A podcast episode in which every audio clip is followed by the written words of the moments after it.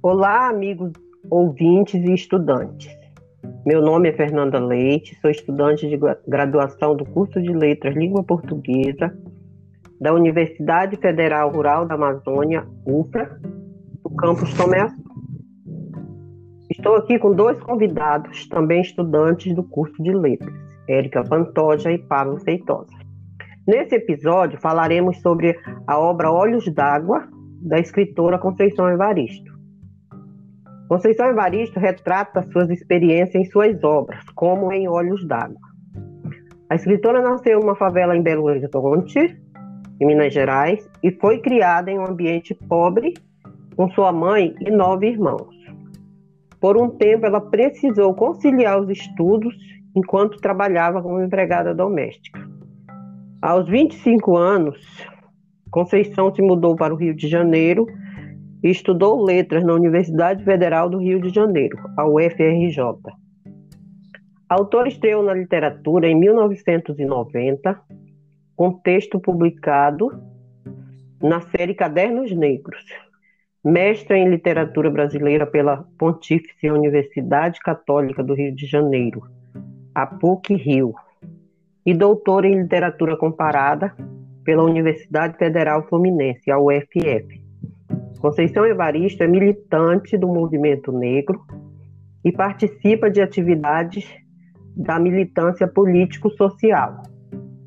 Suas obras exploram temas relacionados à discriminação de raça, gênero e classe. Os livros da escritora são fundamentais para dar mais visibilidade às mulheres negras que sofrem violências e preconceitos diariamente na sociedade. Abordaremos os preconceitos que rodeiam a mulher negra nos contos Maria e Olhos d'Água. Esses contos fazem parte da obra Olhos d'Água. E agora eu passo a palavra para a colega Érica. Olá, boa tarde. O tema do episódio de hoje é a sensibilidade de Conceição Evaristo em relação à desigualdade social na obra Olhos d'Água. A obra evidencia violência urbana e desigualdade social, principalmente em relação às mulheres negras. Desigualdade social é um tema comum na literatura brasileira, mas na maioria das vezes o assunto é retratado sob a ótica de homens, principalmente brancos, em busca de maior representatividade no mercado literário, mulheres têm conquistado mais espaço nas livrarias e ganhado mais voz nas histórias. Uma das autoras que quebra esse padrão na literatura é Conceição Evaristo. Em Olhos d'Água, lançado em 2014, a escritora reúne 15 contos que evidenciam a violência urbana que atinge as mulheres negras. Nas histórias, a autora expõe o cotidiano de mulheres que sofrem com a miséria e a exclusão social. Com apenas 116 páginas, a obra é arrebatadora e comovente. O conto Olhos d'Água, que dá o título ao livro, relata o sofrimento de uma mãe negra e pobre que fazia sacrifícios para cuidar dos filhos. Narrado por uma das sete filhas desta mulher, o texto cria uma empatia entre o leitor e as personagens, a menina releva a história da infância da própria mãe, mas admite que as lembranças se confundem com suas próprias vivências. A grande questão de sua filha era: qual a cor dos olhos de minha mãe? Conceição Evaristo reforça que a desigualdade social é um problema latente no país e que acaba sendo herdado pelas gerações futuras. Temos um pequeno trecho do livro que diz: eu me lembrava também de algumas histórias da infância de minha mãe. Ela havia nascido em um lugar perdido no interior de Minas. Às vezes, as histórias da infância de minha mãe se confundiam com as de minha própria infância. Lembro-me que muitas vezes, quando minha mãe cozinhava, da panela não subia cheiro algum. Era como se cozinhasse ali, apenas o nosso desesperado desespero de alimento passo a palavra agora para o nosso colega Pablo dos Reis. Boa tarde a todos. É, nós escolhemos outro texto, né, que é o Conto de Maria, que vem contar a história de uma empregada doméstica que entra em um ônibus na volta do seu trabalho e se depara com assaltantes. Ela se assusta ao ver que um deles é o seu ex-marido, pai de seu filho mais velho. É, a narrativa ela mescla pensamentos, sentimentos e diálogos entre o personagem e o homem, no meio da ação dos bandidos.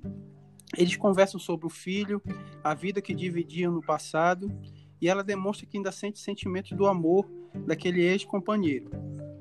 Maria é a única que não é roubada pelo grupo, e por isso, quando os bandidos fogem, os passageiros desconfiam dela. Eles a agridem e a acusam de criminosa, mesmo sem prova de que a mulher teria algum tipo de relação com o ato criminoso. Então, a história da empregada doméstica nada mais é do que um paralelo com a nossa sociedade atual, que marginaliza e pré-julga as pessoas que não se encaixam nos fatos financeiros, estéticos e culturais. Aqui a gente separou um trechozinho que deixa evidenciado muito bem isso. Quanto tempo, que saudades. Como era difícil continuar a vida sem ele. Maria sentou-se na frente, o homem sentou-se ao seu lado. Ela se lembrou do passado, do homem deitado com ela, da vida que os dois tinham no barraco, dos primeiros enjoos, porque não podia ser de outra forma, porque não podiam ser felizes. É, então, isso nada mais é que evidencia que a ideia é difundida há tempos que existem várias raças e nessas raças uma está acima da outra é um dos problemas mais gritantes deste século. O racismo é um problema complexo e ele está camuflado em instituições que dizem combatê-lo. Ou seja, o problema ele, ele está no próprio Estado que propaga um discurso que é diferente da prática, tornando assim mais difícil o combate ao racismo. Tendo em vista que essa ideologia racista ela vem sendo estabelecida mediante um processo histórico, a pergunta que precisamos fazer é: como vencer um problema que está em todas as esferas da sociedade? Tudo indica que através de métodos pedagógicos e através da literatura a gente pode combater muito bem essa questão do racismo e da desigualdade social. Né? Então, assim, o pensamento dominante, pelo contrário, é o papel que a gente tem que fazer com que a sociedade, de modo geral, ela reflita sobre todos essas, essas, esses atos que estão sendo cometidos no dia a dia, né? com a classe negra, pobre, favelada, que está à, à, à margem da sociedade. E o que a gente quer é que a sociedade se conscientize, que faça o seu papel e que tenha uma sociedade mais justa e igualitária.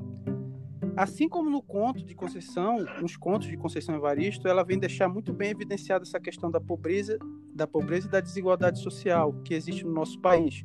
Mas isso vai ser um assunto para os próximos episódios.